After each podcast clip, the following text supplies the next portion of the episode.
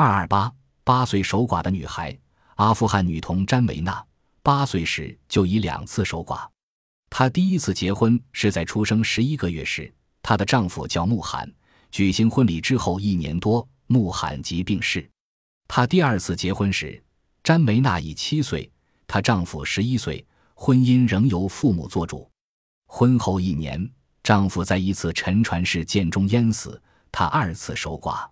现在她住在娘家。她说：“爸爸告诉我，今年一九八八年，我可能有一个新丈夫。”因为当地流行由父母替儿女选择配偶的风俗，依照当地法律，丈夫去世，产业应属妻子。